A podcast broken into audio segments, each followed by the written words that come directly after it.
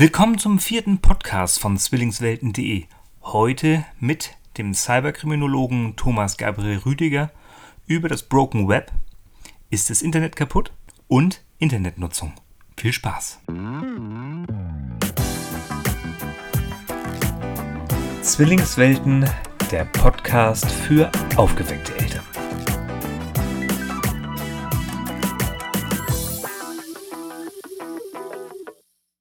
Oh, das Internet ist kaputt. Die Kinder kommen nicht ins WLAN. Die Stimmung sinkt. Das kennen wir Eltern alle, aber damit ist es nicht getan, denn wir Eltern müssen unsere Kinder auch irgendwie damit begleiten können, wenn sie ihre ersten Schritte im Internet machen. Was es zu beachten gilt und worauf wir Eltern selber achten müssen, wenn wir mit den Kindern oder auch alleine unterwegs sind, das klären wir jetzt gleich im Podcast von Zwillingswelten.de. Cyberkriminologen Thomas Gabriel Rüdiger, der uns Rede und Antwort steht und zudem noch Infos zu Kinderbildern im Netz gibt. Du kennst es doch auch. Du machst gerne Fotos, du bloggst darüber, übers Familienleben und schwupps ist ein Bild von deinem Kind im Internet, was du vielleicht besser nicht veröffentlicht hättest, oder? Hast du dir darüber schon mal Gedanken gemacht, dass die Sachen im Internet dauerhaft zu finden sind? Das Löschen funktioniert, ist aber sehr schwierig. Darum soll es hier im Podcast gehen. Lieber Thomas, erstmal vielen Dank für deine Zeit. Für die drei da draußen, die dich nicht kennen, stell dich noch mal kurz vor, bitte. Ja, natürlich. Mein Name ist Thomas Gabriel Rüdiger. Ich bin Kriminologe. Manche sagen auch tatsächlich Cyberkriminologe. Was bedeutet das? Als Kriminologe beschäftige ich mich eher so mit der Metaebene von Kriminalität. Wie, wie entsteht Kriminalität? Warum entscheidet man sich für einen Normbruch? Warum mal nicht? Und ich habe noch so einen gewissen Schwerpunkt gesetzt. Ich habe mich eigentlich von Anfang an immer nur mit digitalen Fragen auseinandergesetzt. Du möchtest also Eltern dafür sensibilisieren, wie sie mit ihren Kindern sicher im Internet unterwegs sein können und ihnen Tipps an die Hand geben. Ist das richtig so? Ja, also tatsächlich ist einer meiner Punkte, ist jetzt nicht alles, ist aber einer der Punkte, ich kann vielleicht auch mal kurz skizzieren, wie das überhaupt passiert ist oder wie so meine Gedankengänge dazu waren. Und zwar, ähm, ich bin halt von Hause aus ähm, Polizist schon immer gewesen und ich habe dann irgendwann Kriminologie studiert in Hamburg an der Uni und habe mich sehr geprägt, sage ich ganz ehrlich. Und ich stand dann vor der Frage, was für eine Masterarbeit ich halt schreibe. Und äh, da ich halt, wie gesagt, schon immer eher so ein Nerd äh, war, wer mich kennt, der weiß das vielleicht auch, ähm, da hat sich für mich eine interessante Frage aufgestellt gehabt. Und zwar, ich habe auch immer viel gezockt, war so ein richtiger Gamer und ich habe mir nie einen Kopf darüber gemacht, was das eigentlich bedeutet. Und als ich dann ein Thema gesucht habe, habe ich mich gefragt, sag mal, wie kann es eigentlich sein, wenn ich zum Beispiel in einem Online-Spiel beleidigt werde? Sagt man noch, ist, ist okay, sind Erwachsene.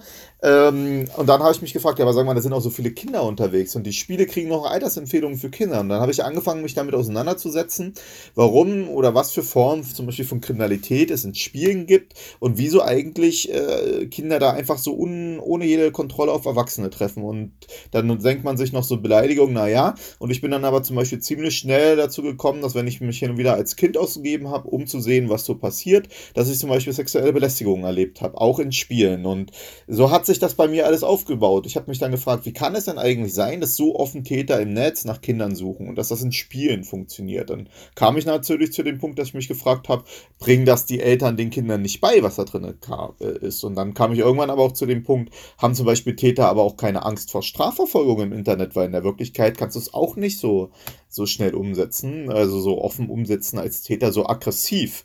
Und dann habe ich mich gefragt, was machen denn die Betreiber eigentlich? Wie, wieso kann es eigentlich sein, dass sie sich nicht darum kümmern, ob dort Kinder mit Erwachsenen in Kontrolle kommen? Und dann habe ich mich gefragt, was macht denn die Wissenschaft? Erforscht die das nicht? Und tatsächlich erforscht sie diesen, diesen Aspekt überhaupt nicht. Und so ist das dann entstanden. Und so haben sich auch meine verschiedenen Interessensfokussierungen rausgebildet, weil ich mich dann irgendwann gefragt habe, Medienkompetenz der Eltern, deswegen rede ich auch viel darüber, aber auch Medienkompetenz der Kinder, aber halt dann auch irgendwann die Frage, was für eine Funktion muss die Polizei einnehmen in einem digitalen Raum? Was für eine Funktion haben denn die Betreiber? Warum ist zum Beispiel die Spieleindustrie, muss man klar sagen, eine der Industrien, die es am meisten geschafft hat, äh, kaum Verschärfungen im Bereich des Jugendmedienschutzes hinzunehmen? So, ne? Und das, das war so der, die Entstehung von meinen Gedankengängen und dem, was ich heute mache. Ja, das hast du jetzt richtig angesprochen bei der, bei der Spieleindustrie. Da denke ich mir ja, ähm, da steht das Geld im, im Vordergrund. Ähm, da kann das da sein, dass da solche Altersbeschränkungen, wenn es die überhaupt gibt, irgendwie viel zu lax äh, gehandhabt werden? Also zunächst gibt es ja eine so Grundsatzfrage, die mich immer geprägt hat und die, die ich bis heute eigentlich mir so keiner so richtig äh, erläutern kann. Und zwar, warum gibt es keine gesellschaftliche Diskussion dazu, dass halt im Netz und auch vor allem in den Spielen eigentlich Personen jeglicher Altersstruktur miteinander interagieren und kommunizieren. Und da bringe ich ja immer dieses Beispiel, dass ich sage, stellt euch mal vor, ich würde, bin ja natürlich ein kräftiger Mann, so, ne? ich würde auf einen Spielplatz auf ein Kind zutreten, eine Neunjährige, wird zu der sagen, ey, wie sieht's aus? Wollen wir beide mal zusammen spielen? Da würden alle Eltern sagen, was geht denn hier los? Ein unbekannter Mann spricht meine neunjährige Tochter oder meinen Sohn an. Im Netz passiert das tagtäglich und in Online-Spielen ist das ganz normal und da macht man sich gar keinen Kopf drüber. Und ähm, ähm, das ist halt so ein Grundsatz, den, mich, den ich echt schwierig finde. Und ich musste halt auch eins sagen, was mich immer schon gestört hat, auch ein bisschen. Ähm, ich hatte jetzt für einen Artikel, habe ich versucht, eine, eine, Studie zu finden, was es eigentlich bedeutet, wenn Kinder mit Erwachsenen spielen, die sie nicht kennen, und zwar online. Da habe ich nicht ein, eine wissenschaftliche Ausarbeitung zu gefunden, gar nichts. Und da habe ich mich schon gefragt, wie kann so etwas Grundsätzliches eigentlich überhaupt nicht in der Diskussion äh, stehen? Und da bringe ich halt auch noch ein Beispiel, und zwar, was ich damit meine. Ähm, äh, wenn, äh, wenn ich jetzt auch wieder mit meinen Kindern spielen würde, stellen wir uns mal vor, jetzt zwei kleine Kinder von mir aus, fünf und drei Jahre, und äh, ich habe eine dreijährige Tochter dann von mir aus und stell die ins Tor, dann würde ich doch, würde ich doch von keinem Erwachsenen erwarten, dass der mit vollem Anlauf äh, gegen den Ball schießt, um, das, um ins Tor zu schießen, damit er auf jeden Fall gewinnt, wenn dann ein dreijähriges Mädchen drin steht. Nein, man würde erwarten, dass ein Erwachsener sein ganzes Verhalten an die Kinder anpasst. Und äh, das kennen wir überall, auch wenn man ein Brettspiel spielt mit seinen Kindern und so. Man erwartet, dass Erwachsene eigentlich ihr Verhalten an die Kinder anpassen, weil man sagt, Erwachsene und Kinder haben unterschiedliche Erwartungsverhalten und können auch unterschiedlich nur leisten. Aber in jedem Spiel wie Clash of Clans, Clash Royale, was weiß ich, oder auch Movie Star Planet, äh, selbst FIFA und so, da wissen natürlich Gott sei Dank viele Erwachsene gar nicht, wer die Kinder sind. Das führt aber auch dazu, dass zum Beispiel die Erwartungshaltung der Erwachsenen auf die Kinder projiziert wird, wenn sie zum Beispiel in Gilden oder in Clans mitspielen. Und dann wundern sich Eltern, dass auf einmal nachts um 11 irgendein Sohn mit neun Jahren am Smartphone der Mutter rumhängt, weil er nämlich den Angriff der Gilde unbedingt mitmachen wollte. Und wenn er es nicht gemacht hätte, hätte er vielleicht Ärger gekriegt in seiner Gilde und wäre vielleicht sogar rausgeflogen. Und dass es dazu zum Beispiel gar keine Auseinandersetzung gibt, das verwundert mich wirklich vor der Bedeutung dieser Aspekte eigentlich. Mhm. Mhm.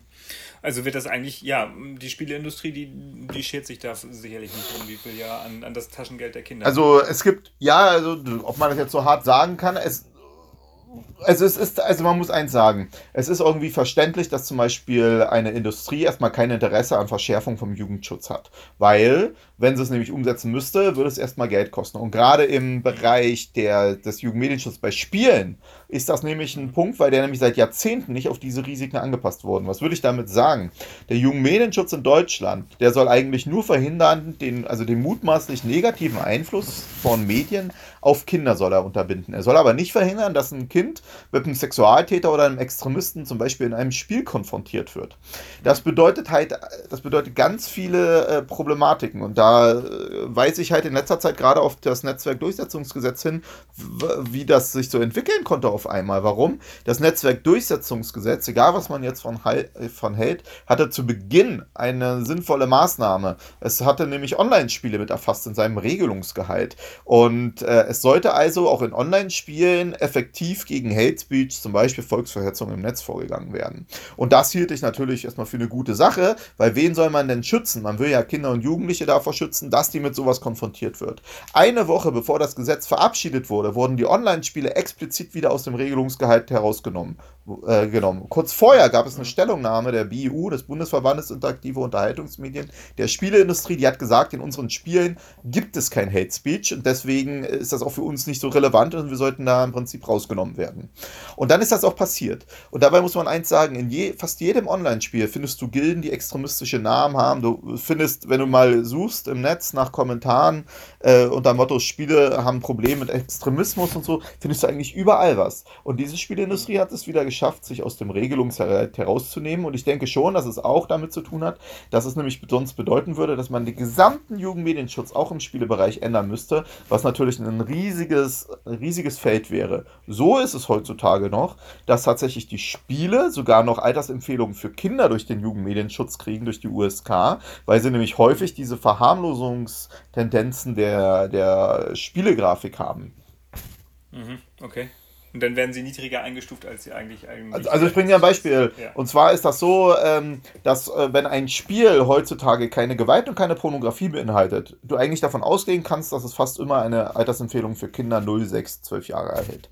Dass aber in demselben Spiel ab 0 Jahren oder ab 6 Jahren die du mit unbekannten Mitspielern spielen kannst, als Sechs- oder Siebenjähriger, das interessiert diese Altersempfehlung gar nicht. Das ist auch so relevant, weil nämlich der Jugend, die Jugendschutzprogramme diese Altersempfehlungen meistens abprüfen. Das heißt, wenn du als Elternteil dann eingibst, ich möchte, dass die Kinder nur ab sechs etwas spielen können, dann denkst du natürlich ab sechs, naja, da wird nicht so viel Risiko hinter sein. Ja, wenn das Programm aber ab sechs bekommen hat, weil es nämlich hübsch und bunt ist, aber keine Gewalt und Pornografie beinhaltet, aber dass da drin Gilden mit Waffen-SS oder so vorhanden sind oder Pädophilen, vielen Gruppen, das ist dann vollkommen egal. Und auf einmal durchläuft das alle Jugendschutzempfehlungen. Und das ist tatsächlich ein, ein Problem und äh, mit dem sich gar nicht auseinandergesetzt wird und wo auch bei allen Vorträgen immer alle sehr ganz erstaunt sind, wenn ich dann zeige, was in Spielen passiert und äh, dass das Altersempfehlungen für Kinder erhält vom Jugendmedienschutz. Und wenn du dann den deutschen Jugendmedienschutz fragst, dann sagt er dir, naja, das beinhaltet wir, also die Regeln beinhalten halt nicht, dass wir vor Kommunikation warnen sollen dadurch, also kriegen sie Empfehlungen für Kinder. Und ich halte das schon für pervers, dass man sagt, äh, pass auf, äh, hier eine nackte Brust darf das Kind nicht zu sehen kriegen, aber dass der Mitspieler ein extremistischer 35-Jähriger ist oder ein Sexualtäter, das ist okay. Mhm. Also ist das Internet kaputt. Ja, also das kann man, also tatsächlich ist es so, dass ich ähm, sage, dass für mich das Internet einem Art anomischen Raum gleicht. Und was ist ein anomischer Raum? Das ist, also es gibt eine Theorie von Emil Dürkheim, der hat gesagt, ein Raum, wo häufig äh, Normüberschreitungen stattfinden, ohne dass äh, Normkontrolle passiert der ist eine Art anomischer Raum, in dem sich teilweise auch selber neue Regeln äh, bilden können, die umgesetzt werden müssen. Und leider muss ich tatsächlich sagen, dass ich halt ich spreche dann von einem Broken Web tatsächlich, dass ich sehe, dass so viele Delikte im Netz passieren mit einer sehr geringen Strafverfolgungswahrscheinlichkeit, dass viele Menschen das Gefühl haben, im Netz können sie doch machen, was sie wollen, weil die Wahrscheinlichkeit dafür geahndet zu werden sehr gering ist. Und das führt zu einer Senkung der Hemmschwelle. Und das gilt leider in vielen Bereichen. Und es gäbe aber drei Möglichkeiten, dagegen vorzugehen. Also das ist eine sogenannte Routine Activity Theorie, die kann jeder immer nachvollziehen. Die besagt eigentlich nur Folgendes. Menschen handeln immer dann, wenn sie, ähm, wenn sie ein lohnendes Ziel vor Augen haben, das ist zum Beispiel die Beute, wenn es geringe Schutzmechanismen gibt und wenn man motiviert ist zum Handeln. Also ich bringe dann immer das Beispiel der roten Ampel. Viele von uns kennen das. Man geht häufig mal bewusst bei Rot über eine Ampel oder äh, manchmal auch nicht. Und die Faktoren, warum man manchmal nicht bei Rot über die Ampel geht, sind meistens immer dieselben. Man möchte nicht überfahren werden, man hat Kinder dort, deswegen will man kein schlechtes Vorbild sein. Äh, oder es steht zum Beispiel ein Streifenwagen oder ein Polizist da und man möchte dann keine Strafe riskieren. Und äh, dann kennt vielleicht auch jeder dieses Phänomen. Die Leute stehen an der roten Ampel, sie wollen eigentlich schon alle rüber, die wippen schon mit den Beinen, aber sie trauen sich nicht rüber zu gehen. Und dann kommt von hinten kommt irgendein fresher junger Kerl oder eine freshe junge Frau und die gehen über die rote Ampel. Und was passiert? Die Leute gehen meistens nach. Warum gehen sie nach? Und jetzt kommt dieser, dieses Konzept der, des vorher, was ich gesagt hatte, weil wenn sie rübergehen und ihnen nichts passiert, zeigen sie, dass die Schutzmechanismen anscheinend in dem Moment nicht problematisch sind. Das führt dazu, dass selbst drei, vier, fünf Sekunden Zeitersparnis auf einmal ein lohnendes Ziel sind für die Leute und dann gehen sie rüber. Die Hemmschwelle zum Rübergehen sinkt also, wenn die, Risiko, die Risikofaktoren gering sind. Und wenn man das jetzt verknüpft mit der Geschichte, die wir schon diskutiert haben, wie man das Netz betrachten muss, dann ist es doch heutzutage so. Wenn du dich mit Eltern unterhältst, dann sagen sie dir häufig, ich bin in der Lage, mein Kind im Netz zu begleiten, solange ungefähr bis sie so zehn Jahre alt sind. Warum? Weil ab zehn Jahren ist das Risiko nicht mehr die stationären Themen wie Kinder, also pornografische Inhalte und äh, gewalttätige Inhalte, sondern es beginnt die Kommunikationsphase. In den Kommunikationsrisiken, da beginnt dann sowas wie Cybergrooming, also Anbahnung, online-basierte Anbahnung des sexuellen Missbrauchs mit Kindern, Cybermobbing, ne, Sextortion, also wenn dann Kinder mit ihren Nacktbildern erpresst werden, die sie zum Beispiel tatsächlich im Rahmen von Sexting-Prozessen ausgegeben haben, äh, alle möglichen, oder Hate Speech auch, alle möglichen Phänomene. Und darauf sind die Eltern nicht vorbereitet, können also den Kindern das nicht vermitteln. Und wenn du dann häufig fragst, wer von euch ist fit oder fitter als seine Kinder, melden sich ganz wenig. Die nächste Stufe ist, wenn du dann überlegst, vermittelt es die Schule. Die meisten Schulen vermitteln das nicht. Die meisten Schulen haben keine digitale Bildung äh, drin, die sie verpflichtend an die Kinder vermitteln, was ich für einen großen Fehler halte. Die nächste Ebene ist dann, was machen so Sicherheitsbehörden? Die haben sich auch nicht auf dieses Phänomen und auf dieses Problem im digitalen Raum eingeschossen. Und die Rechtssituation, die sonst auch relevant ist, zum Beispiel für den Straßenverkehr, also dass man überhaupt eine rote Ampel hat, die funktioniert, wie wir gerade am Jugendmedienschutz gezeigt haben, auch nicht. Und das zeigt den, das zeigt zeigt dann in dieser anderen Theorie folgendes. Die, also im Netz ist es so, dass die Risiken gering sind, dass die Opfer sich kaum, also kaum darauf vorbereitet sind, ähm, mit sowas konfrontiert zu werden, was sie zu einem relativ leichten Ziel werden lässt und dass dadurch die Motivation der Täter oder die Hemmschwelle häufig sinkt, was zu vielen Übergriffen führen kann.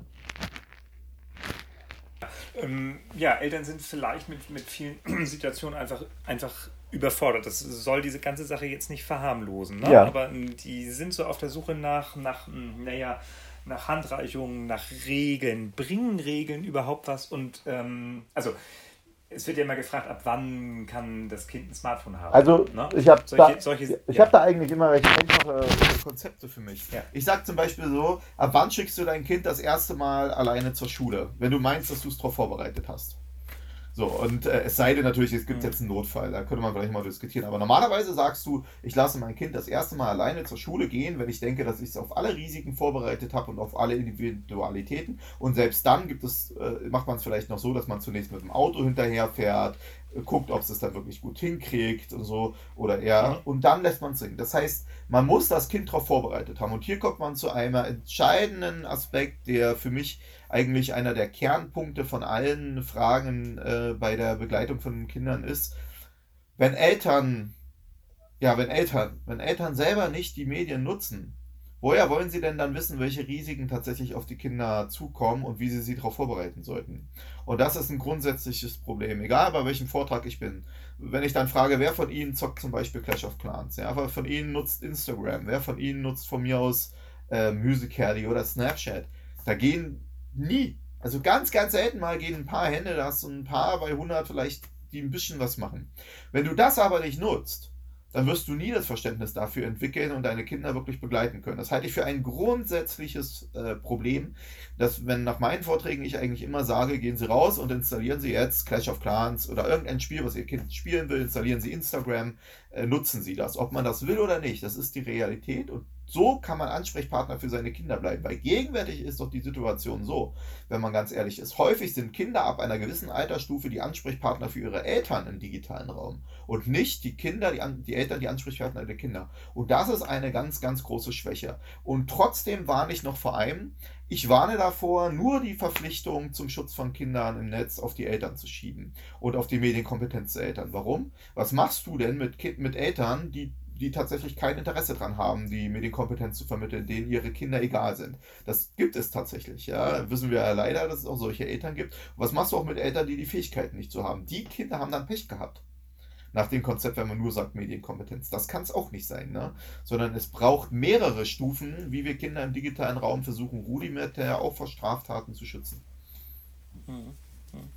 Also, genau. Ähm Smartphone kontrollieren als Eltern, ja oder nein? Eine äh, sehr gute Frage. Und zwar ist das so, dass ich Folgendes für legitim halte. Ich halte es für legitim, wenn ein Kind noch jung ist, noch kein Smartphone hat und dann kommt und sagt, Mama, ich möchte ein Smartphone oder Papa, dass man sagt, pass auf, mein Sohn, meine Tochter, ich werde dir ein Smartphone kaufen. Ich habe dich darauf vorbereitet, das gehört natürlich dazu.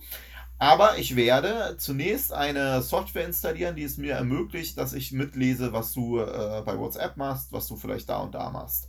Das sage ich dir aber, ich kann das, das alles machen. Und sobald ich dann merke, dass du in der Lage bist, damit vernünftig umzugehen, baue ich das sukzessive ab. Und ab 13, 14, 12, 13, 14 müsste eh Schluss sein, ne? weil es dann ist. Aber ich halte es schon für legitim, in jungen Jahren auch so eine Software einzusetzen, aber nicht geheim oder verdeckt, sondern in Absprache mit den Kindern. Und ansonsten könnte man nämlich sagen, ja, dann kriegst du noch kein Smartphone. Ne? Aber das halte ich schon für realistisch. Aber sobald die Kinder groß werden, muss Schluss sein und dann muss man sie aber darauf vorbereitet haben. So wie man auch eine 14-Jährige oder einen 14-Jährigen vermutlich nicht mehr äh, auf dem Schulweg begleitet mit dem Auto hinterherfährt. Hm. Und, und die, sag ich mal, die Vorbereitung auf, auf das Nutzen des Smartphones würde dann auch heißen, also bei, bei, bei kleinen Kindern, dass man ihnen äh, einfach die grundlegenden Funktionen erklärt und, und auch auf die Gefahren hinweist, die passieren können, wenn sie XY nutzen Klar, also oder deinstallieren. Also wenn man sich halt, ist es so, wenn man sich heute die aktuellen Medienstudien anschaut, dann ist es doch so, dass zum Beispiel Kinder und Jugendliche oder Kinder, Kinder und Jugendliche, Kinder mit jungen Jahren die ersten Erfahrungen im Netz eigentlich mit, also im Netz bedeutet dann nicht rein auf dem Pad mit Offline-Möglichkeiten, ne? also hier mal Fotos weiterwischen, sondern tatsächlich mit den Interaktionselementen. Dass sie die typischerweise mit YouTube machen und mit Online-Spielen. Ne? Und äh, jetzt ist es aber so, äh, dass man dann natürlich als Eltern im Vorfeld äh, selber zocken müsste, selber wissen muss, wie man YouTube und so, weil dann weiß man, ah, guck mal, mein Sohn, hier könnte man zum Beispiel Geld ausgeben. Ich stelle dir das so ein, dass das nicht passiert. Äh, du gehst nicht in Gilden, du gehst nicht in Chats, da, da weißt du, da kommuniziert man mit anderen. Da muss man natürlich jeder, jeder Elternteil selber, weiß ja, du bist Vater, ich bin Vater, äh, dass es halt schwierige Themen gibt, aber da muss man sich an die halt herantasten. Und gleichzeitig sollte man halt natürlich auch also zum Beispiel halt ist für nicht richtig mit sechs und sieben Jahren schon Online-Spiele die Kinder spielen zu lassen. Ne? Aber die Statistiken sagen halt, dass das viele Eltern machen. Und deswegen muss man halt über sowas durchaus, ähm, durchaus auch reden. Aber du kommst auch wieder zu dem Punkt, wenn die Eltern das selber aktiv nutzen, wissen sie viel eher, wie sie ihre Kinder darauf vermitteln und wie sie sie darauf vorbereiten. Vielleicht spielen sie auch gemeinsam mit den Kindern ne? oder kümmern sich drum. Das ist halt eigentlich so ein Eckpunkt für mich immer. Ja, und dann auch klare Regeln zu Hause, sage ich mal, ähm, was, was die Nutzung jetzt vom Smartphone, sage ich mal, angeht. Ähm, Zeit XY ist in Ordnung ab einer gewissen Klar. Altersstufe und äh, ab, äh, keine Ahnung, äh, Uhrzeit so und so ist halt aus. Genau, auf jeden Fall. Wobei natürlich jede Familie das für sich selber bestimmen muss. Aber äh, mhm. wir kennen in der Kriminologie zum Beispiel den konsequenten Erziehungsstil als ein wichtiger Faktor, ähm, mhm. Äh, der Kinder beim Heranwachsen hilft, im Sinne einer, dass sie sich an Normen halten. Ne? Und äh, da gehört natürlich sowas wie eine Zeitbeschränkung auf jeden Fall drin. Also nur mal ein Beispiel, jetzt Kinder keine Schleichwerbung machen, ne? aber äh, Amazon, die haben ja diesen Fire, ähm, wer ist das, Firepad? Also, also ja. Kindle Fire, glaube ich, genau, ja. Kindle Fire. Ja. Und äh, da kann man sich zum Beispiel für, für Kinder so einen äh, Modus mit, mit äh, ich glaube, für 1 Euro im, äh, im Monat ähm, kaufen. Da sind dann nur Kinderfilme drauf, nur Kinder-Apps mhm. und es ist dann mit Zeitbeschränkung einstellen. Das zum Beispiel benutze ich selber, das halte ich für, also da habe ich noch keine schlechten Erfahrungen mitgemacht ne, und mhm. halte ich für eine gute Geschichte. Ja, und ähm, als, als äh, naja, sagen wir mal so, das sind dann vielleicht nachher so die Teenies, aber ähm, Strafen von wegen, ähm, wenn du dich an die Regeln nicht hältst, ich, ich nehme dir das Handy dann weg, so ähnlich wie früher das Fernsehverbot. Ja, also ich muss eins zu sagen, also da muss man sogar noch weiter ausholen. Es ist halt so, ja. Dass einer meiner Haupt, meines, meiner Hauptfelder halt die, die Erforschung vom sexuellen Missbrauch im Netz ist. Und äh, leider muss man halt klar sagen, dass wir ein, dort ein Phänomen haben, das ist ein sehr geringes Hellfeld. Hellfeld sind also alle Ans Delikte, die zur Anzeige kommen bei der, bei der Polizei oder Staatsanwaltschaft. Da haben wir knapp 1000 Anzeigen im Jahr.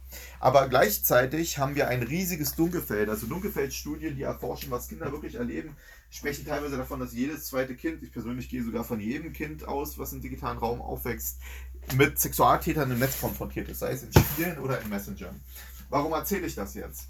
Es ist so, dass bei diesen Tätern und Strukturen gleichzeitig ein Drittel aller Täter, die wir feststellen, die angezeigt werden, selber Kinder und Jugendliche sind.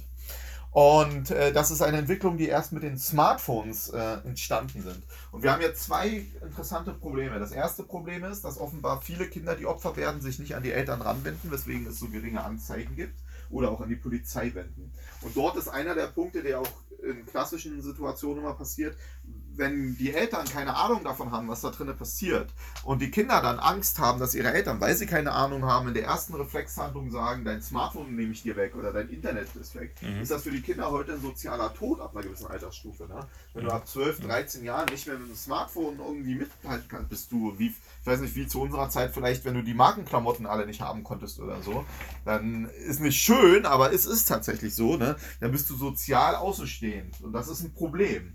Und deswegen ist das gerade eine der schlechtesten Reaktionen, zu sagen, ich nehme dir dein Smartphone weg und so. Es sei denn, das ist eine ganz schwere Straftat und es geht dann um Beweissicherung und sowas. Ne? Ähm, aber sonst, äh, oder auch zu sagen, du darfst nicht mehr in das Programm. Besser wäre zu sagen, was ist hier passiert? Uh, ich gucke mir das an, wir werden zusammen eine Lösung finden, wir zeigen es zum Beispiel zusammen an und so, das passiert vielen, so ranzugehen. Gleichzeitig muss man aber auch eins sagen, dadurch, dass eine Vielzahl der Täter mittlerweile selber Kinder und Jugendliche sind, müssen Eltern auch eins bewerkstelligen. Sie müssen nicht nur dafür sorgen, dass ihre Kinder Opfer werden im Netz, sie müssen verhindern, dass ihre Kinder Täter werden. Und dabei würde ich sagen, dass ich glaube, dass viele Kinder gar nicht wissen, dass sie jetzt Täter werden, sondern sie, mit ihnen spricht halt zum Beispiel keiner darüber, dass es vielleicht ein Problem ist, wenn ein 13-Jähriger eine andere 13-Jährige um Nacktbilder bittet. Und jetzt werden vielleicht auch einige Zuhörer sagen, uh, wie der Altersstruktur, ja, tatsächlich, ich kenne Fälle, da haben zum Beispiel Neunjährige auf der Schulhoftoilette Nacktbilder mit ihren Smartphones von sich gemacht. Also? Das ist also tatsächlich leider ein Grundsatzproblem. Und ähm, da darf man dann auch, da könnte man zum Beispiel tatsächlich, wenn man weiß, ein Junge hat das gemacht oder ein Mädchen und äh, begeht eventuell Straftaten darüber, da könnte es natürlich sein, dass die Eltern dann die Pflicht hätten, das wegzunehmen, um halt diese Straftaten zu finden. Aber da muss ich nochmal sagen, natürlich das Wichtigere eher, die Kinder darauf vorzubereiten und zu erzählen, nicht nur du wirst Opfer, sondern auch zu sagen, das darfst du nicht, das darfst du nicht, das könnte ein Problem sein, denk mal drüber nach auch hier gelten die Regeln. Ja, ja. Ähm, also der erste Schritt wäre so, so eine flächendeckende ja, Beratung und, und, und äh, Medienkompetenz mhm. für alle. Also nicht nur Absolut. Eltern, sondern. Also ich muss, ich muss halt eins sagen, ich werde immer dann also wenn ich so Vorträge halte, ist eigentlich eins meiner ersten Fragen, die ich gerne stelle, ist eigentlich sowas wie, wer von Ihnen hat Kinder? Dann melden sich meistens alle oder hat Kinder, die er irgendwo kennt. Ne? Und die zweite Frage ist, wer von Ihnen meint, dass er genauso fit oder fitter ist wie seine Kinder, äh, wenn sie ungefähr so acht, neun Jahre erreicht haben im Netz. So, da melden sich dann manchmal 20 Prozent nur.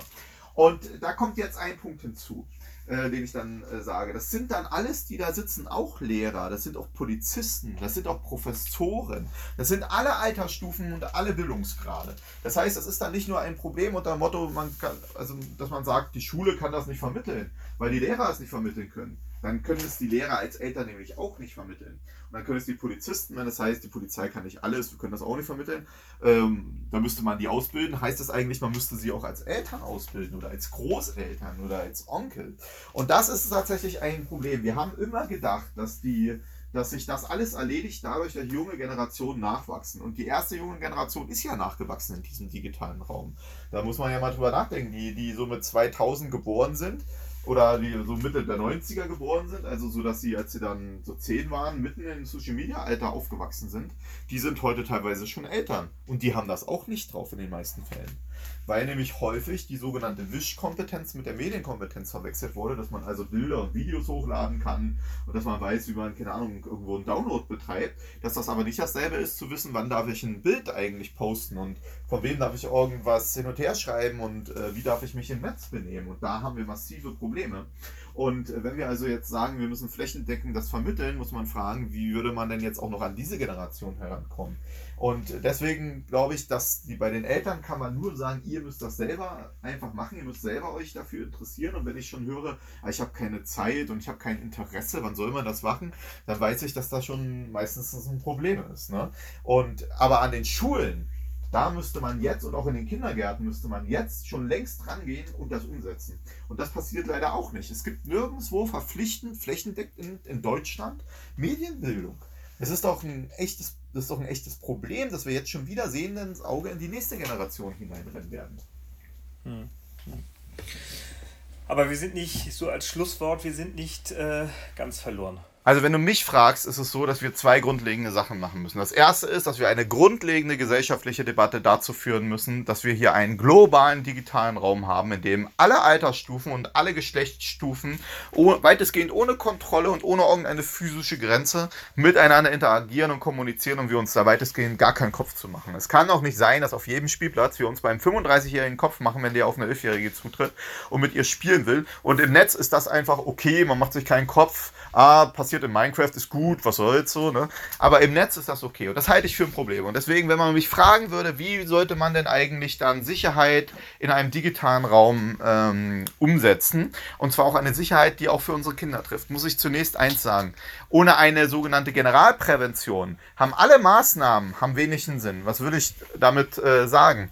Stell dir mal vor, es gäbe keine Regeln im Straßenverkehr. Es gäbe keine Regeln im Straßenverkehr, es gäbe niemand, der die Regeln durchsetzt. Äh, und der einzige Schutz von Kindern im Straßenverkehr wäre, dass die Eltern sagen, pass auf, äh, wenn ein Auto querfeld einfällt, musst du springen. Äh, wenn, wenn Sexualtäter rumlaufen, musst du dich verstecken. Ich versuche dir beizubringen, wie du diesen Risiken aus dem Weg gibst. Aber das war's dann. Man könnte sich vorstellen, was das bedeuten würde. So funktioniert nämlich Straß die Verkehrsprävention im Straßenverkehr oder die Prävention im, im öffentlichen Raum nicht. Die funktioniert anders. Die funktioniert so, dass Eltern zunächst ihre Kinder an die Hand nehmen, und am Anfang erklären, schau nach links, schau nach rechts, geh nur bei Rot über die Ampel.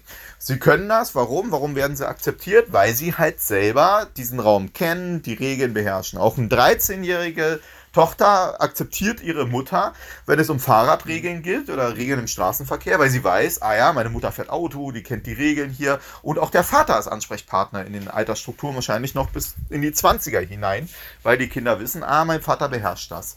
Gleichzeitig sagen natürlich Eltern, steig nicht zu Fremden ins Auto ein, ne? machen also auch Prävention.